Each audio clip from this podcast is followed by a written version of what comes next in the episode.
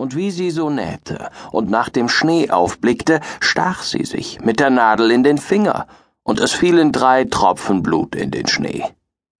Und weil das Rote im weißen Schnee so schön aussah, dachte sie bei sich, hätte ich ein Kind, so weiß wie Schnee, so rot wie Blut und so schwarz wie das Holz an dem Rahmen. Bald darauf bekam sie ein Töchterlein, das war so weiß wie Schnee, so rot wie Blut und so schwarzhaarig wie Ebenholz und ward darum Schneewittchen genannt. Und wie das Kind geboren war, starb die Königin. Über ein Jahr nahm sich der König eine andere Gemahlin.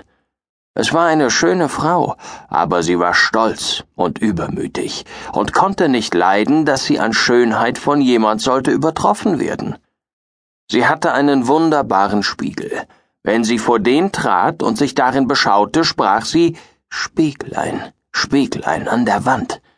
Wer ist die Schönste im ganzen Land?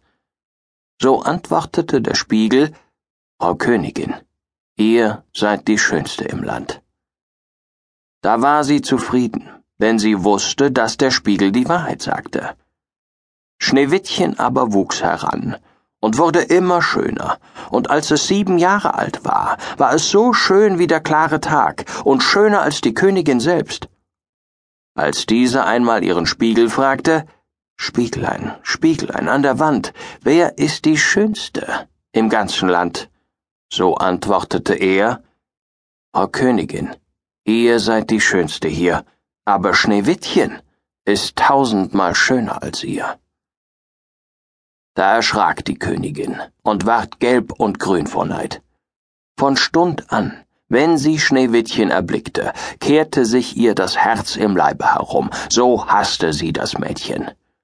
Und der Neid und Hochmut wuchsen wie ein Unkraut in ihrem Herzen immer höher, dass sie Tag und Nacht keine Ruhe mehr hatte. Da rief sie einen Jäger und sprach Bring das Kind hinaus in den Wald. Ich will's nicht mehr vor meinen Augen sehen. Du sollst es töten und mir Lunge und Leber zum Wahrzeichen mitbringen. Der Jäger gehorchte und führte es hinaus, und als er den Hirschfänger gezogen hatte und Schneewittchens unschuldiges Herz durchbohren wollte, fing es an zu weinen und sprach Ach, lieber Jäger, lass mir mein Leben. Ich will in den wilden Wald laufen und nimmermehr wieder heimkommen. Und weil es gar so schön war, hatte der Jäger Mitleid und sprach So lauf hin, du armes Kind. Die wilden Tiere werden dich bald gefressen haben, dachte er, und doch war's ihm, als wäre ein Stein von seinem Herzen gewälzt, weil er es nicht zu töten brauchte. Und als gerade ein junger Frischling dahergesprungen kam, stach er ihn ab nahm Lunge und Leber heraus und brachte sie als Wahrzeichen der Königin mit.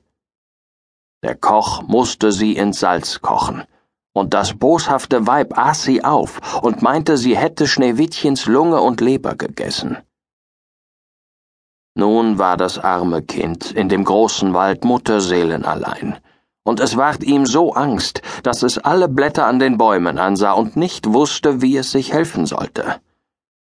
Da fing es an zu laufen und lief über die spitzen Steine und durch die Dornen, und die wilden Tiere sprangen an ihm vorbei, aber sie taten ihm nichts.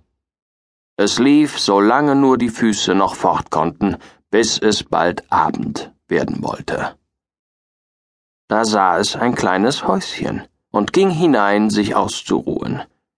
In dem Häuschen war alles klein, aber so zierlich und reinlich, dass es nicht zu sagen ist. Da stand ein weiß gedecktes Tischlein mit sieben kleinen Tellern, jedes Tellerlein mit seinem Löffellein, ferner sieben Messerlein und Gäbelein und sieben Becherlein. An der Wand waren sieben Bettlein nebeneinander aufgestellt und schneeweiße Laken darüber gedeckt. Schneewittchen, weil es so hungrig und durstig war, aß von jedem Tellerlein ein wenig Gemüs und Brot und trank aus jedem Becherlein einen Tropfen Wein, denn es wollte nicht einem alles wegnehmen. Hernach, weil es so müde war, legte es sich in ein Bettchen, aber keines passte. Das eine war zu lang, das andere zu kurz, bis endlich das siebente recht war, und darin blieb es liegen, befahl sich Gott und schlief ein.